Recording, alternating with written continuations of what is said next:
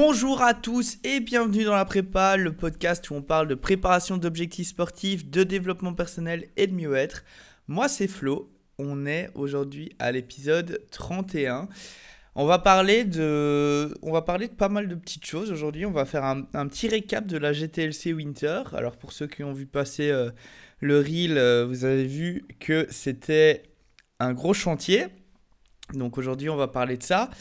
Euh, on va également parler, euh, faire un petit débrief de ce qui se passe au niveau euh, justement sportif de mon côté et des petits changements que j'ai commencé à apporter.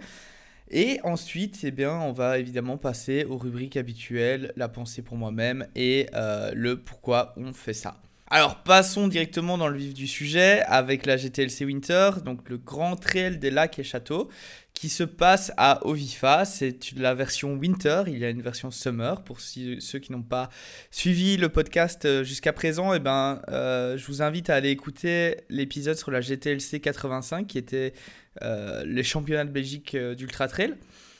Et ici, on était sur la version Winter avec la plus grande distance étant 38 km. Alors, ça s'appelle la GTLC 35, mais en fait c'était plutôt 38 km, avec 1520 mètres de dénivelé positif. Alors c'était en fait un objectif un peu de, fin d'année pour euh, mon pote Lio. Et euh, je l'ai accompagné, voilà. Euh, je vous avoue que pour une fois, j'avais pas une envie folle folle. cet hiver-ci, c'est un peu difficile pour moi de, de prendre du plaisir en course à pied et entre elles. Et là, je sortais justement d'un petit échec au Lumeçon. Donc voilà, j'étais un petit peu mentalement pas très frais. Mais d'un autre côté, voilà, c'est pour, c'est pour être avec un pote, c'est pour partager un bon moment et c'est pour, c'est pour se défoncer à deux. Donc le plaisir vient directement une fois qu'on se lance dans la course. Alors voilà, on a fait la route ensemble, on est arrivé là-bas. Savoir qu'au niveau de la météo, bah, ils annonçaient 6 degrés. Alors quand on est arrivé, il y avait un peu moins que ça. Il y avait, il y avait environ 4 degrés, je pense. Euh, pluie, vent, euh, tempête, euh, voilà, c'était vraiment une météo absolument dégueulasse pour commencer une course. Donc, ben, on est parti pas très chaud, évidemment. en tout cas, ben, voilà, ce qui est cool, c'est qu'il y a vraiment une énorme ambiance sur cette course. Il y a beaucoup, beaucoup de gens. je je, je, pense qu'il y a plus de 1000 coureurs, il devait y avoir 1200 coureurs, peut-être peut même un peu plus, je ne connais pas les chiffres exacts. Mais ce que je sais, c'est qu'en tout cas, au niveau de l'organisation, c'est rondement mené. On arrive sur place, on récupère le dossard. Euh, au niveau de la starting line, euh, tout le monde euh, se pack bien pour descendre la, piste de ski d'Ovifa. Et là, on nous fait nous échauffer un petit peu, histoire de, de faire monter l'excitation sous la pluie, dans le vent. Vraiment, tout le monde est collé serré avec des grosses vestes de pluie. Donc voilà, on s'apprête à partir. Et là, le top départ est, donné à 13h. Et on est parti pour 38 bornes et 1500 mètres de D+, dans des conditions absolument dantesques. Alors, voilà, Lio est parti très très vite. Euh, je vous avoue que moi, à la base, j'étais pas si chaud que ça, parce que voilà, j'ai pas un volume de course qui est particulièrement élevé euh, en cette fin de saison. Je fais beaucoup de vélo, donc euh, ça, ça m'aide à garder justement au niveau de l'endurance, etc. Mais en course à pied, voilà, je fais très peu de volume. Et on est parti vraiment très vite. même, je me suis senti directement en tempo, en fait. Donc ça, c'était voilà, c'était un échauffement très rapide. Et en fait, euh, le, truc, c'est que Lio a gardé ce rythme euh, pendant un bon bout de temps. Et ça a, été, euh, ça, a commencé à devenir compliqué à partir d'un certain moment. Mais d'abord, on va parler de la première partie de la course. Donc, jusqu'au premier ravito, c'était absolument un chantier. Il n'y a pas d'autre terme. C'est-à-dire que c'était de la boue non-stop. C'était de la pluie non-stop. Ça n'a pas arrêté. Mais ça, c'est du début à la fin. Ça n'a pas changé. Donc on, était directement euh, trempé boueux. Euh, il n'y avait pas forcément euh, une grosse côte technique, etc. au départ. En tout cas, pas dans mes souvenirs. C'était plus vers la fin. ça, on en reparlera. Mais au départ, il n'y avait pas forcément une grosse côte technique. Donc voilà, c'était beaucoup. c'était du dénivelé, mais c'était pas très très technique. Voilà, ça, ça grimpe, on, monte, on, on, prend, on serre les dents, mais c'est pas non plus, c'est pas non plus imbuvable. Donc voilà, on garde un bon rythme. Euh, premier ravito, on se, on sent ok malgré, malgré tout. Euh, le froid est quand même un petit peu important.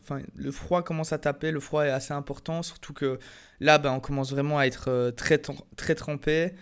Et malgré les vestes de pluie, euh, on sent quand même le vent passer. Et puis la pluie, ben, voilà, on reste dans l'humidité. Donc ça devient, ça devient un peu difficile. Donc on, arrive au premier ravito. Là, on recharge, on repart assez vite.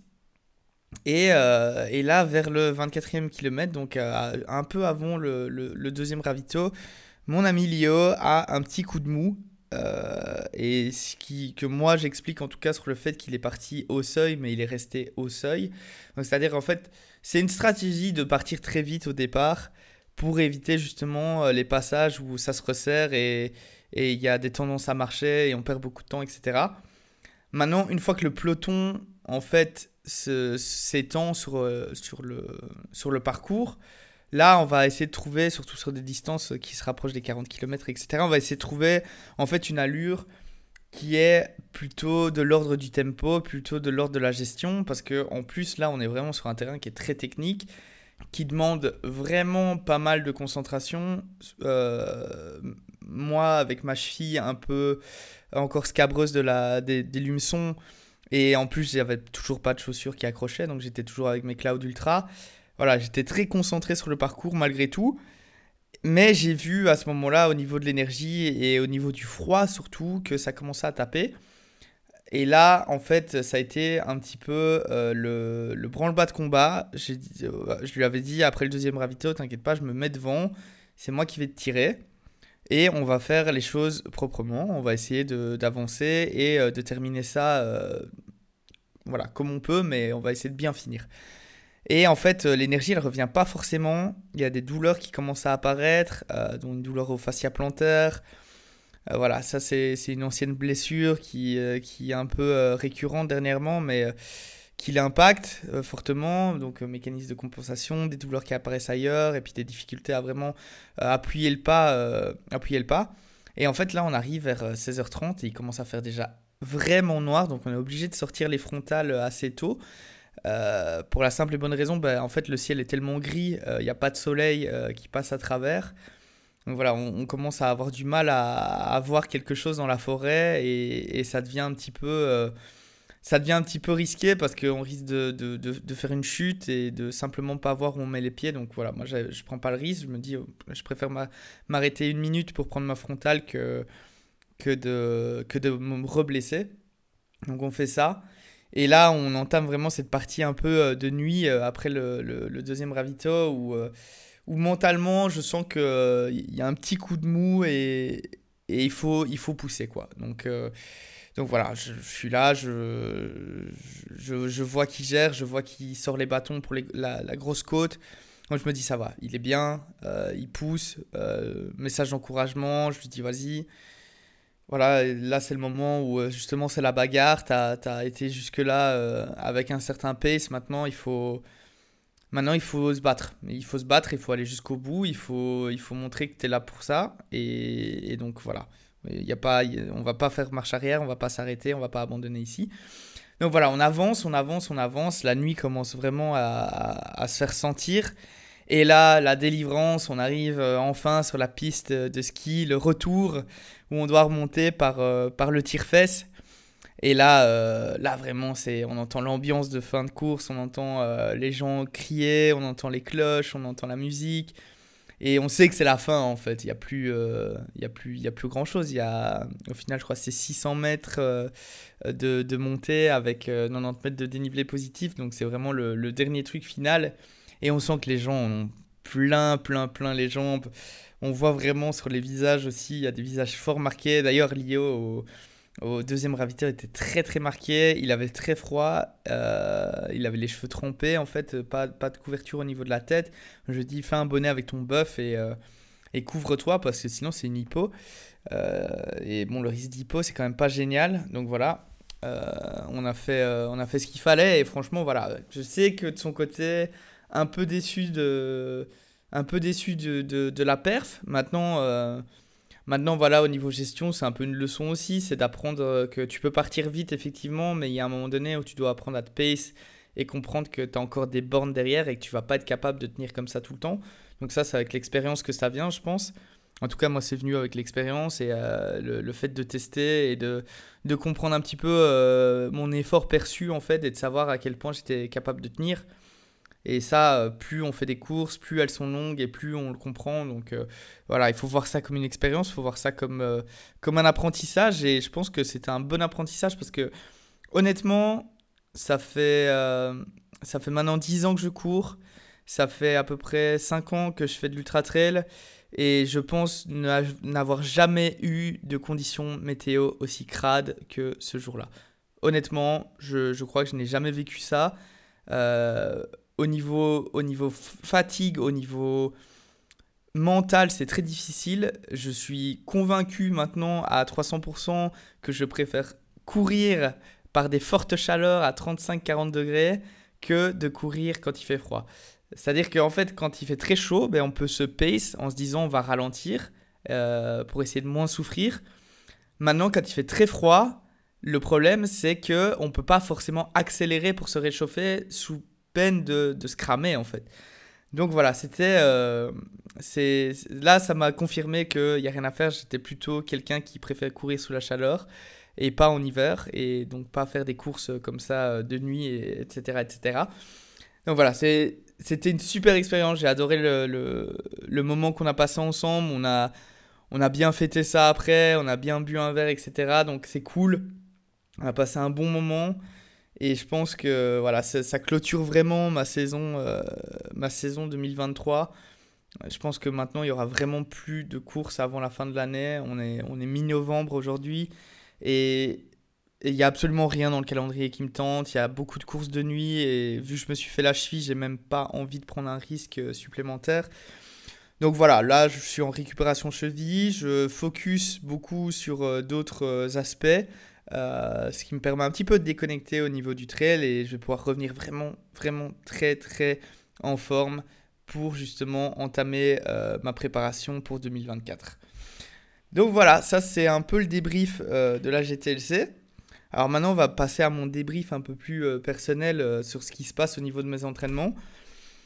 Donc là, il y a un gros changement qui s'effectue, c'est que j'ai enfin fait, j'ai enfin pris en fait une coach nutrition euh, pour m'accompagner. Euh, donc c'est pour ceux qui connaissent, c'est Daphné Simonet. Donc euh, n'hésitez pas à aller voir ce qu'elle fait sur Insta. Elle est coach CrossFit, mais coach nutrition également. Et voilà, moi je suis, en fait, je l'ai eu en contact grâce à Alex, donc mon pote, mon, mon, mon gym bro. Et en fait, après avoir un petit peu regardé, elle avait fait un concours sur Facebook, etc., euh, etc. elle m'a contacté en fait pour savoir si, si j'étais intéressé par, euh, par une collab, donc euh, de, bosser avec elle. Donc c'est pas vraiment une collab, voilà, je, je, je, prends ses services simplement. et en fait, voilà, j'ai pas, j'ai même pas réfléchi plus que ça. Je voyais ce qu'elle faisait. Ça fait un moment que je la suis. Ça fait un moment que je vois qu'elle fait vraiment le taf et que et que voilà, ça a l'air d'être euh, très très solide. Donc voilà, j'ai décidé de... J'ai décidé de tenter pour une fois, euh, sachant que la diète, c'est vraiment, comme je le dis depuis un, bon moment maintenant, la diète, c'est vraiment un de mes points faibles. Euh, c'est difficile pour moi parce que voilà, je prends pas le temps, je, je, suis tout le temps en train de courir partout parce que je fais mille trucs. Et euh, en fait, la nutrition passe un peu au second plan. Mais là, maintenant, dans mes objectifs où j'ai envie en fait de prendre de la masse et euh, de prendre en force euh, pour, pour cet hiver, et ben en fait, il me fallait absolument une solution au niveau de nutrition. Et c'est donc avec Daphné que j'ai commencé à travailler. Et pour l'instant, on est à la deuxième semaine en fait de, du plan nutrition. Alors voilà, elle m'a fait remplir un questionnaire pour vous expliquer un peu comment ça se passe. J'ai rempli un questionnaire avec euh, bah, évidemment euh, tout ce qui est information euh, personnelle. j'ai rempli des questions d'ordre mes aliments, ce que je préfère, ce que je n'aime pas, mes objectifs, voilà ce que j'attends en fait de, de, son coaching. Et, et, et, grâce à ça, en fait, ça lui a permis d'établir en fait ma base calorique pour une prise de masse plutôt athlétique tout en ayant un focus sur le fait que la nutrition bah, soit quand même agréable. C'est-à-dire qu'en fait, on n'est pas là en train de manger euh, riz, poulet, légumes euh, tout le temps, mais il y a moyen de se faire plaisir. Et ça, c'est cette flexibilité-là, ça m'aide aussi parce que bah, justement, les fois où j'ai pas forcément le temps de, me préparer à manger, etc., je peux un peu être flexible tant que en fait, je tiens mes macros et je tiens la guideline qu'elle m'a donnée en fait, au niveau nutrition. Alors, le plan s'établit vraiment euh, en quatre repas, quatre et demi, on va dire. Donc, on a le déjeuner, on a euh, le repas de midi, on a un goûter, j'ai un pré-workout et ensuite j'ai euh, j'ai un j'ai le, le, souper, donc le repas du soir. Et pour l'instant, je suis à 3030 calories par jour avec en, euh, en tout cas en prot, de ce que je me rappelle. pour pas dire de bêtises, je pense que je suis à 167 grammes de protéines par jour. Et le reste, bah voilà, c'est faible en matière grasse, mais beaucoup, beaucoup, beaucoup de glucides. Et en fait, ça a déjà pas mal changé sur, euh, sur mon énergie de manière générale. Alors, par contre, au début, je vous avoue, j'avais l'impression de manger tout le temps. J'avais l'impression de, de, ne faire que manger de ma journée. Euh, donc ça, c'était euh, c'était un petit peu le, le, changement. Moi qui avais l'habitude de faire deux à trois repas maximum. là, ça a, vraiment, ça a vraiment tout changé.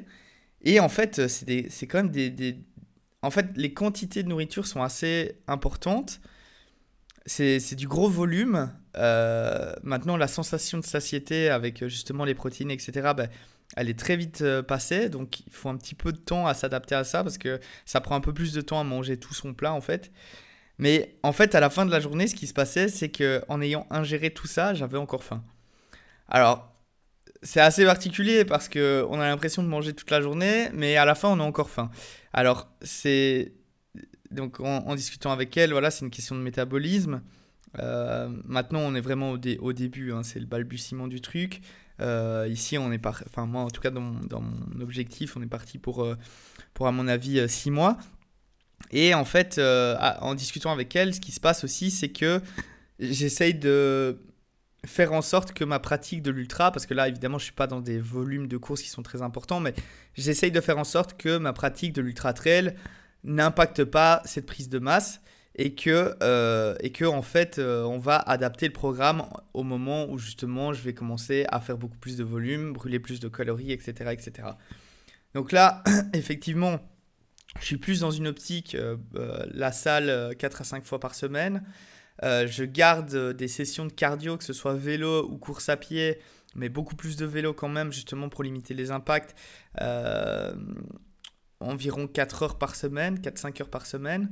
Donc voilà, c'est un beau petit volume, mais c'est pas non plus folichon par rapport à ce qu'on fait en, période de préparation et en période de saison. Mais voilà, ça c'est déjà pas mal. Et, et en, vrai, en vrai, au niveau de l'énergie, vraiment, j'ai pas un sommeil euh, incroyable ces derniers temps, mais, euh, mais ça me permet quand même de récupérer au niveau musculaire et de, et de faire le taf en fait, de, quand même arriver à faire le taf. Alors voilà, au, niveau système nerveux, bah ça, le sommeil, malheureusement, euh, joue beaucoup. Donc cette semaine-ci, c'était une semaine de déload pour moi, ce qui m'a fait énormément de bien. Et on va d'ailleurs parler un peu de mon bloc qui s'est passé entre-temps. Mais, euh, mais voilà, une fois que le sommeil sera euh, meilleur et que j'aurai retrouvé un meilleur rythme, je pense que en fait, je vais être euh, vraiment sur la route du bulk incroyable. Et ça, ça va être. Voilà, j'ai tellement hâte. En fait, déjà, j'adore le process. Je, je, je, sens que ça me motive, je sens que j'en ai envie, je sens que j'ai envie de, de tenir, de, de, de, tenir cette diète et de, de faire les choses proprement. Euh, en plus de ça, le suivi est vraiment cool, elle est super accessible, elle, euh, elle me donne plein de conseils et en fait, euh, j'essaie justement d'expliquer un petit peu ma pratique avec elle et elle fait un peu les recherches, donc ça c'est très très chouette. Donc je me sens vraiment vraiment bien suivi. Donc je répète, pour ceux qui ont besoin d'une coach nutrition, allez voir sur Instagram Daphné Simonet. Et euh, vous tapez ça dans la recherche, vous allez trouver, il n'y en a qu'une de toute façon, et elle est reconnaissable. Vous allez voir, sa page est incroyable. Donc voilà, je, je suis très content. Alors maintenant qu'on a parlé de la nutrition, on va parler de mon bloc, de mon dernier bloc d'entraînement. Donc, on va surtout parler de la fin. Alors, j'ai des positifs, j'ai des négatifs dans ce bloc. point positif, c'est que mon bench est quand même remonté à. Donc, j'ai fait, j'ai quand même réussi à faire une rep à 90 kg mais pas en SBD, pas ma, session, euh, ma séance SBD. Et, euh, et j'ai PR la semaine sur euh, mon soulevé de terre à 160 kg. Donc là, j'étais très confiant. Soulevé de terre, je sens qu'il y a une grosse amélioration au niveau de la technique et que ça m'aide à soulever beaucoup plus sans pour autant, sans pour autant avoir développé beaucoup plus de force, mais juste la technique. Au niveau du squat, là, il y a un petit manquement, je pense. Alors, j'ai je pense que le bloc s'est bien, euh, bien passé. Mais je pense que j'ai été trop. Donc en fait, le lundi, j'ai fait. Euh, donc cette dernière semaine, j'ai fait mes, mes, singles. Donc euh, une rep max. Et, et le lundi, j'ai PR au deadlift à 160 kg en une rep. Alors le lendemain, j'étais censé faire squat. Donc j'ai fait squat, mardi Vietnam, la base, la routine. Et ce qui s'est passé, c'est que en fait, je suis monté jusque 135 et à 135, j'ai échec. Alors 135, c'est mon PR. Mais, euh, mais là, j'étais vraiment un peu sur les rotules du lundi, je pense. Et donc voilà, j'ai pas, pas tenté le gars. Je me suis dit, ok, j'ai pris 130, mais j'aurais pas 135. Je me dis, samedi, je serai reposé pour le SBD. On commence par le squat, je mettrai 140. Parce que 140, c'est mon objectif de euh, cette fin d'année. Donc voilà, je me pose pas trop de questions. Euh, bench, bench voilà, en une rep, pareil, 90 kg monte. Je suis très satisfait du bench pendant la semaine. Je continue avec des séances un peu accessoires, un peu accessoires, donc pec, épaule, biceps, triceps, etc., le dos. Donc tout ça se passe très très bien. Et on arrive SBD samedi, où on fait une séance avec François et Delphine. Et là, là au squat, donc je, mets 130, elle monte direct. Je mets 140. Et là, ça a été un grind infini. Un grind de, 10 secondes. Et en fait, juste, euh, juste ça montait pas. Juste, ça voulait pas monter. J'ai tout donné. Je me suis battu, mais euh, c'est pas monté. Donc là, j'étais un peu déçu de commencer par ça. Maintenant, ça arrive. Je pense qu'il y a un problème au niveau, euh, au niveau technique. Donc ça, c'est... J'ai fait des analyses après. J'ai un petit peu vu des pertes de tension, etc et un peu difficile à en fait relever le buste pendant le mouvement. Donc euh, ça c'est quelque chose que je vais retravailler euh, ce bloc-ci, ce nouveau bloc. Ensuite le bench. Alors le bench, euh, je, voilà, j'ai fait 90 kg la semaine, mais mais aujourd'hui c'était, enfin ce samedi-là c'était pas mon jour non plus. Donc ce qui s'est passé c'est que je monté, je monté à 85, 85 à la volée. Je me suis dit 90 ça passe. Aujourd'hui 90 ça passe, c'est sûr ça passe. J'essaye 90. Premier essai, ça passe pas. Je fais OK, je prends un temps de repos. Deuxième essai, pareil, perte de tension, mouvement euh, complètement scabreux, etc. etc. Et euh, voilà, heureusement, il y a les safeties, mais euh, impossible de, monter le 90. Donc voilà, je prends deux échecs là sur les deux mouvements. Enfin, trois échecs au total sur les deux mouvements. Là, je commence déjà à avoir un petit peu plein le, plein le système, on va dire. Mais reste en fait mon point fort de la semaine, ce qui est le, terre. Et là, on fait une montée en charge. Bon échauffement. 140, euh, 150. Et 150 monte tellement bien, je me dis, ok, je teste 162,5. Je teste 162,5. Et euh, 162,5 est monté. Voilà. J'ai pas grid plus. Je me suis pas dit 165. Je me suis dit 162,5, c'est très bien. J'ai pas grid et au final c'est monté. Donc nouveau PR, 162,5. Sachant que mon ancien PR avant cette semaine-ci c'était 152,5. Donc j'ai pris plus 10 au total sur, euh, sur la semaine. Euh, squat malheureusement non. J'ai confirmé le 135 mais ça reste mon PR. Et euh, bench, non, non, reste mon PR. Donc j'ai aussi confirmé la semaine mais pas sur le SBD. donc voilà, ça c'est mon bloc d'entraînement. Je sens que mon soulevé de terre est très très propre maintenant. On va retravailler un peu le squat. On va continuer à travailler très fort le bench parce que j'ai rattrapé mon retard depuis, euh, depuis un mois. Donc euh, ça c'est très bon signe aussi. Il ne faut pas s'arrêter là. On va continuer. Et il n'y a rien à faire. L'objectif c'est toujours 140 au squat pour la fin de l'année. Euh, le deadlift, je ne m'attendais pas à monter plus, peut-être un 170 avant la fin de l'année, je sais pas, on verra. Mais soulever de terre, bench press, donc développé couché, j'espère j'espère un 95 kg avant la fin de l'année, quoi.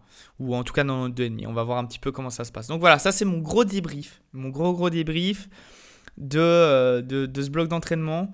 on passe donc vous avez vu plutôt sur euh, de la force et, euh, et, pas mal de salles, beaucoup moins d'entraînement euh, de course. Alors ce que je fais pour me maintenir, pour vous donner un petit peu de d'insight, c'est que je fais énormément de zone 2 en fait pour garder le, le, cardiovasculaire actif.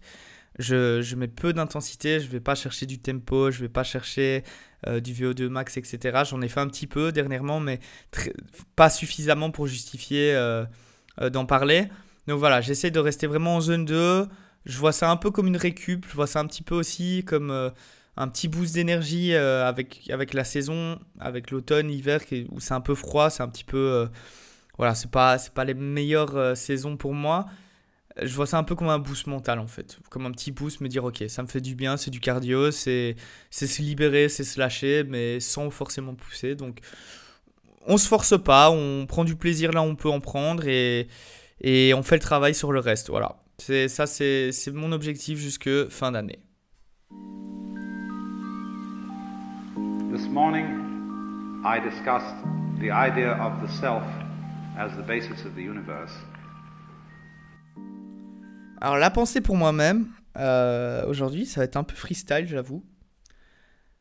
Donc j'ai une petite, euh, enfin petite, j'ai eu des grandes discussions avec euh, pas mal de personnes dernièrement il y a eu des j'ai eu des, des, petites périodes de enfin grosses périodes de stress aussi donc c'est aussi ça que mes entraînements mon sommeil ont été impactés. Dans cette discussion il y a eu plusieurs questions en fait que je me suis posées. La première c'est qu'est-ce qu'est-ce qui me fait stresser souvent mais que je sais que ça ne devrait pas me faire stresser? Alors, pour beaucoup, même moi, euh, pendant, pendant un bon moment, maintenant ce n'est plus le cas, euh, pour beaucoup, c'est euh, problème d'argent, c'est euh, des petits soucis de la vie du quotidien, on stresse pour des, des, des petites choses. Et en fait, moi, il y a un truc qui me, qui me fait très peur et qui, et qui me stresse simplement, c'est de ne pas être suffisant c'est de ne pas être assez. Alors ça, c'est... Pour certains, certains vont me dire c'est une pression. Ce n'est pas une pression, c'est un, c'est une anxiété. Euh, maintenant, l'anxiété peut induire de la pression, ça je, je le conçois. Mais c'est une anxiété de ne pas être suffisant. C'est une anxiété de ne pas être euh, la personne euh, sur qui on peut compter. C'est une anxiété de, d'avoir en fait un stress de ne pas savoir gérer en fait les moments difficiles qui nous arrivent et aussi après de ne pas avoir ce sentiment de mériter l'aide qu'on nous apporte. Ça c'est en fait c'est un sentiment de, de, décevoir les gens autour de soi parce que euh, parce que ben on montre tout le temps les bonnes choses, on montre tout le temps les les, les, les, les valeurs qu'on essaye d'élever dans le monde. Et parfois, en fait, on a, on a un gros coup, on a, on a une grosse claque, et on n'a pas l'impression de mériter, en fait, que les gens soient autour de nous, et que ces gens sont là parce qu'ils ont envie d'être là. Ça, c'est un, c'est un truc que cette, enfin, ces dernières semaines, j'ai, bien compris. C'est qu'en fait, euh, ben, si vous êtes bienveillant tout le temps, que vous faites les choses pour vos proches tout le temps et que vous le faites avec, euh, avec de l'amour et avec, euh, avec de la passion, en fait, il n'y aura même pas besoin de demander euh, de l'aide. Ces gens seront d'office là pour vous. Il y a, un juste retour des choses et quelque part, il y a une, équivalence qui se crée ou en tout cas il y a une c'est pas un c'est pas un donné pour un rendu mais les gens vous le rendront bien c'est à dire que si vous êtes là pour les gens si vous êtes là pour euh, pour faire de votre mieux et que vous essayez euh, de, de, pousser tout le monde autour de vous à, à être meilleur, à être, euh, à être bien, à être heureux, à, être dans à, avoir de la joie, ben en fait, ça, ça vous revient positivement derrière dès le moment que vous êtes entouré par les bonnes personnes. Et ça, ça, ça c'est une question qui vient euh, de, l'environnement. On en a parlé dans l'épisode précédent, de, gérer son environnement. Mais les bonnes personnes, en fait, euh, qui sont dans votre environnement, font la différence. Donc moi, ça, a été une, petite euh, prise de conscience de me dire, mais en fait, ouais, c'est vrai que je suis tout le temps dans, ce, dans, cette vibe de faire le taf, de faire ce qui me passionne, de montrer aux gens euh, pourquoi c'est important de, le faire, de d'aider les gens autour de moi à, réaliser euh, leurs objectifs, d'aider les gens autour de moi à, justement s'élever et, et aller, aller, aller se mettre vers le haut. Et le moment où moi je suis euh, dans le fond, comprendre que c'est eux qui et que c'est ok, euh, que c'est eux qui vont venir me tirer en fait. Et ça, il y a ce sentiment de pas le mériter malgré tout parce que euh, parce que voilà on, on prône des choses et on essaye de, de, s'y coller au maximum et parfois bah, c'est un petit peu ça semble contre-intuitif en fait d'avoir besoin de cette aide là mais en fait, c'est le juste retour des choses et c'est normal et il faut l'accepter et il faut comprendre qu'en fait, c'est de l'amour de vos proches aussi. Donc ça, voilà, ça, ça a été la première question. Qu'est-ce qui me faisait tant stresser? Ben, C'est la peur de ne pas être assez et en fait, euh, se rendre compte que je suis assez et se rendre compte que je, j'ai le mérite de faire les choses, mais quand ça va pas, j'ai aussi le droit d'avoir les gens qui viennent me tirer vers le haut. Donc voilà, ça c'était une grande leçon de ces dernières semaines. La deuxième, la deuxième question que je me suis posée, qui un peu découle de ça, alors je ne me la suis pas posée directement, mais ça m'est venu en tête euh, en discutant avec une personne qui se reconnaîtra sans doute, c'est euh, qu'est-ce que... Est-ce qu'il y a une chose que... Euh, j'aimerais que les, les, gens savent à propos de moi, mais qu'ils ne le savent pas forcément. En fait, avec, euh, avec le podcast, avec euh, Instagram, avec, euh, enfin, de manière générale, ma, ma, vie, mes proches, etc., c'est vrai que les gens voient toujours cet aspect, après, voilà, comme on a déjà discuté, on montre aussi ce qu'on veut, mais les gens voient toujours cet aspect réussite, ils voient les objectifs, ils voient la réussite, ils voient le succès, parfois les échecs, parce que je n'ai pas honte de partager des échecs. Euh, là, justement, on parlait du débrief euh, de mon blog, il y a eu beaucoup d'échecs. Ça fait partie du jeu, ça fait partie du processus, c'est la règle des tiers. Là, c'est plus la question, en, me la posant, à part après, je me suis dit, mais en fait, j'aimerais que les gens, au-delà du succès, au-delà de la réussite, au-delà de, des objectifs euh, qui, qui, qui, passent, j'aimerais que les gens comprennent que ça me demande beaucoup d'efforts de faire ça, que c'est pas inné, que c'est pas il y a beaucoup de travail en fait. Voilà, j'aimerais que les gens puissent comprendre ça, que qu'ils puissent voir à quel point c'est physiquement et mentalement drainant d'aller chercher euh, ces objectifs là et et que Rome ne se fait pas en, un jour et que en fait la, la, seule raison pour laquelle je le fais, c'est parce que j'adore, j'adore, j'adore, j'adore le processus. Alors, dans ma réflexion sur cette question, il y a aussi le, la, la, la, question de se poser, est-ce que le fait de se donner à fond dans le sport, etc., ça cache pas un manque de confiance en soi ou, euh, ou en tout cas un mal-être? Alors, c'est vrai que c'est un échappatoire euh, direct euh, pour euh, ce qui est stress, anxiété. C'est non négligeable. Je pense que, je pense que d'ailleurs, il y a beaucoup, de, il y a beaucoup d'études, dont une très très grosse en Australie qui a été faite, qui prouve que la pratique sportive a deux fois et demi plus de chances de traiter la dépression que la voie médicamenteuse. Donc c'est voilà, ça c'est un fait, c'est une étude. Maintenant, c'est pas c'est à la base, je pense que quand j'ai commencé il y a 10 ans, c'était effectivement un problème de confiance en moi parce que je pesais euh, 5 kilos, euh, parce que euh, j'avais trop de poids, parce que j'avais toujours été sportif, mais j'ai jamais rien prouvé. Et, euh, et à, la, à, la, base, je pense que effectivement, à part la, la perte de poids, voilà, pour moi ça c'était important parce que c'est un problème de santé en fait. Je pense que effectivement le sport était, était aussi un échappatoire pour les mauvaises raisons.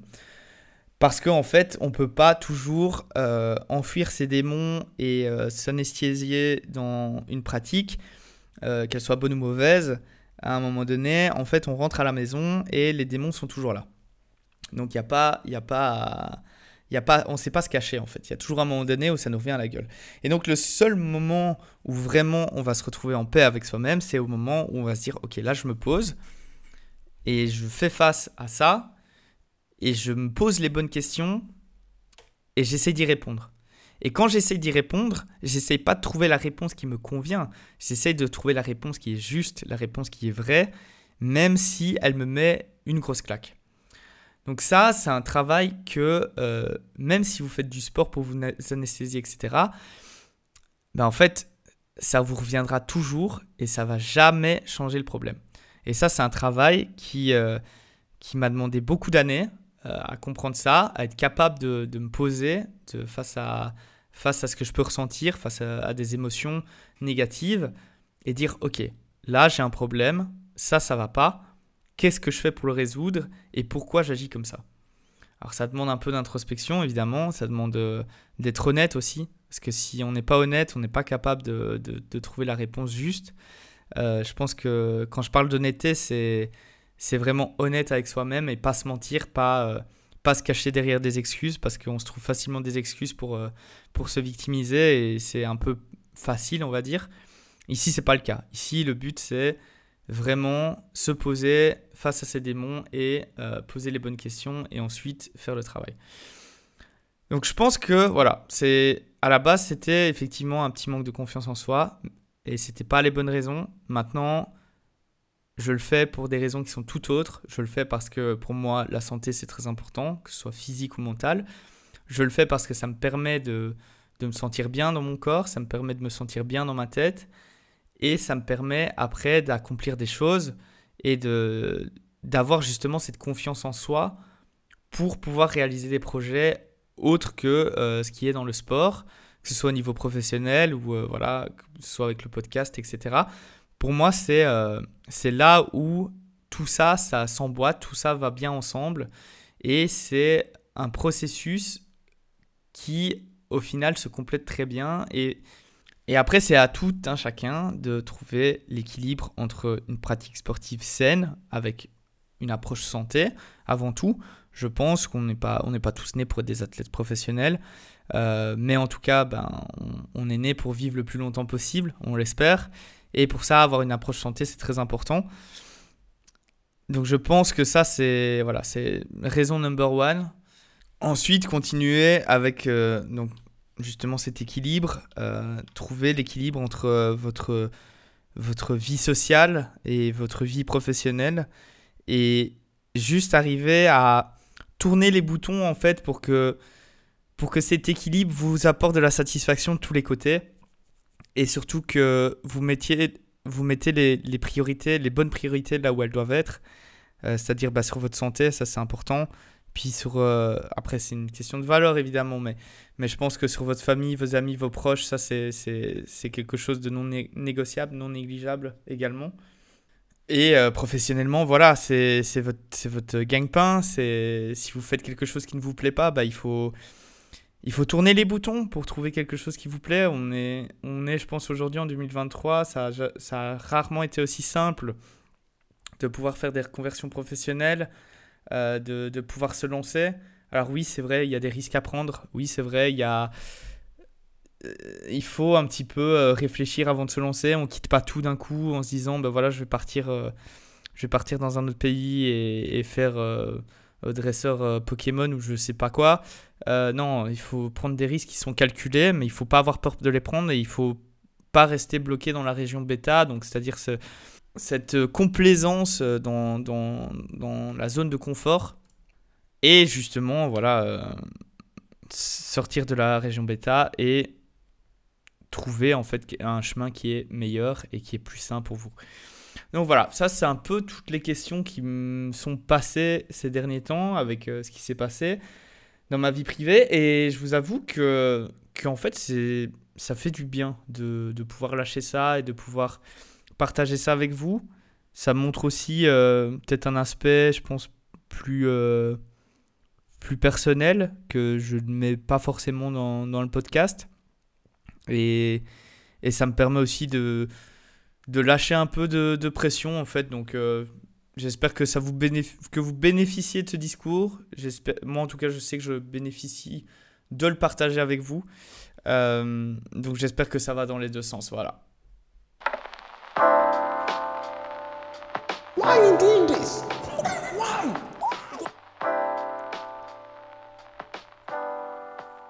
Alors, il y en a qui me posent la question pourquoi est-ce que tu cours plus en ce moment? Je sais. Euh, vous allez me dire alors, je, alors on me l'a replacé. Il n'y a pas de mauvaise météo. Il y a que des vêtements inadaptés. Je sais. Euh, effectivement, c'est une question qui revient pas mal en ce moment. C'est euh, tu cours plus beaucoup.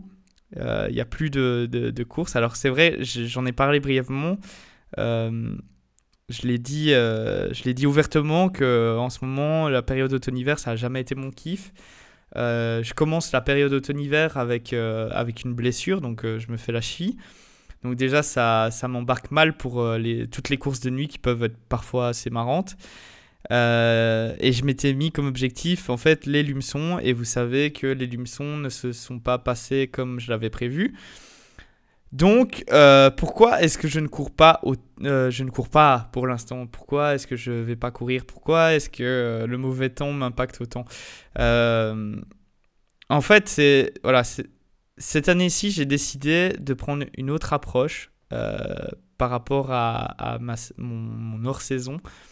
C'est-à-dire que l'année passée, euh, j'ai gardé un volume relativement élevé et je pensais faire ça cette année-ci. J'en ai d'ailleurs parlé dans un épisode du podcast. Du podcast.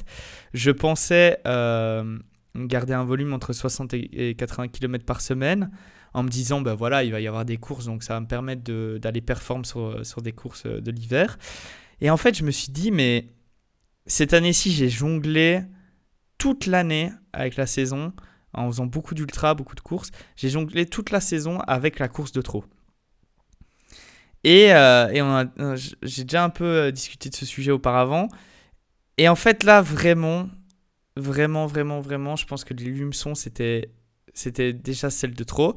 avant les lumeçons, la Wildstrubel, c'était déjà, c'était déjà pas mal, c'était dur.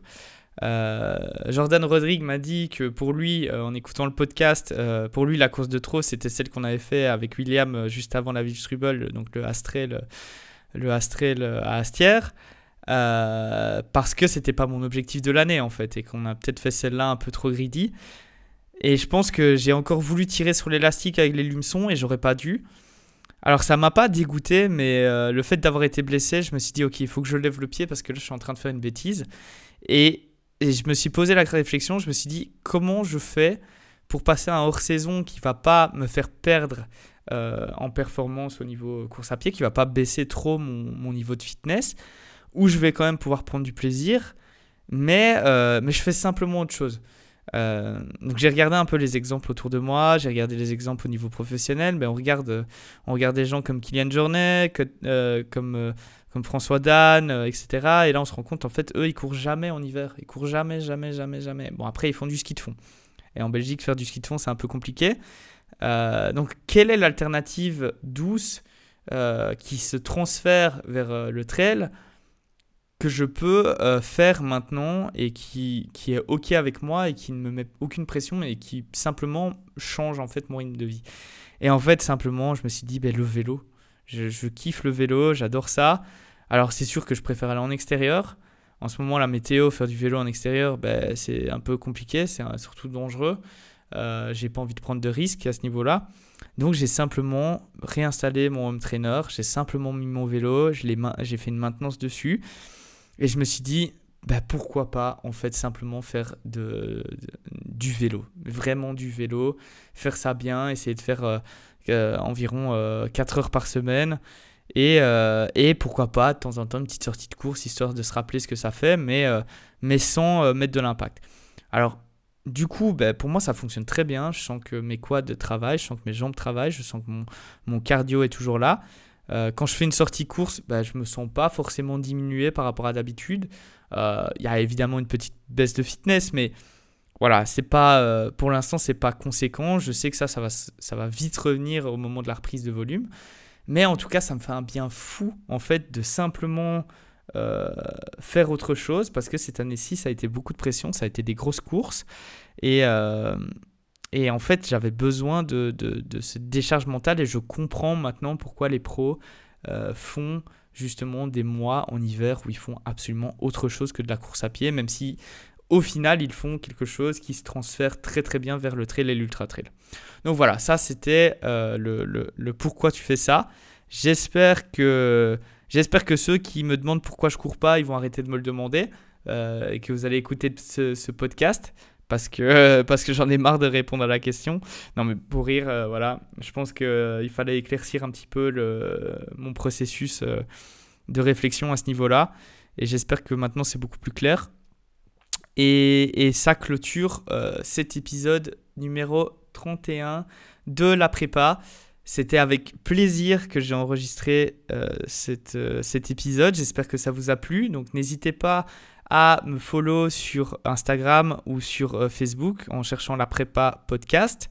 N'hésitez pas à follow directement sur Spotify ou toutes les plateformes de podcast que vous utilisez.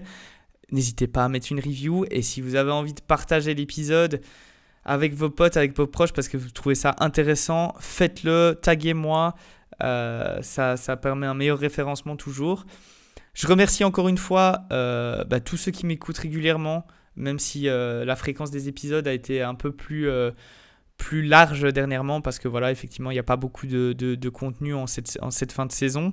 donc je suis un peu plus spontané sur quand est-ce que je décide d'enregistrer. Mais ne vous inquiétez pas parce que, parce que 2024, ben, quand on va recommencer, là, là, il y aura beaucoup plus de contenu et on va faire des, on va faire des analyses de semaines qui vont être beaucoup plus euh, intéressantes et comprendre comment en fait on construit son volume. Euh, peut-être vous donner une sorte d'anti-programme en fait au final. Euh, à, toutes ces, à tous ces programmes que vous pouvez trouver sur Internet, bah, peut-être vous donner les pistes de réflexion sur comment vous pouvez gérer votre propre volume et gérer votre propre programme avec les connaissances que moi j'ai acquises au, fur et à mesure des années. Donc voilà, j'espère que ça vous a plu. quant à moi, je vous dis, je vous souhaite comme d'habitude des bonnes semaines d'entraînement. Euh, là, on arrive en période de fête, donc je vous souhaite des bonnes raclettes. Faites-vous plaisir. Essayez de voir un maximum de gens cette période, euh, cette période froide et triste. Euh, essayez de, d'être social, ne restez pas chez vous. Et, et beaucoup de courage dans, dans, vos entraînements, dans vos grinds de projets, etc. Comme d'habitude, je, suis, je suis tout cœur avec vous, vous le savez. Ça, ça me fait plaisir de, de, voir les gens réussir, ça me fait plaisir de recevoir des messages euh, de, gens qui, qui, me disent bah voilà, ça m'a motivé à, à, refaire quelque chose, ça m'a motivé à faire ça, regarde où j'en suis, euh, et me donner des feedbacks. Donc voilà, ça c'est pour moi c'est tout est gagné quand, euh, quand vous faites ça. Donc n'hésitez pas à le partager autour de vous. Et quant à moi, bah, je vous dis au prochain épisode. Je vous souhaite, je vous souhaite d'ici là bah, tout ce que je vous ai souhaité. Et on se revoit bientôt. À ciao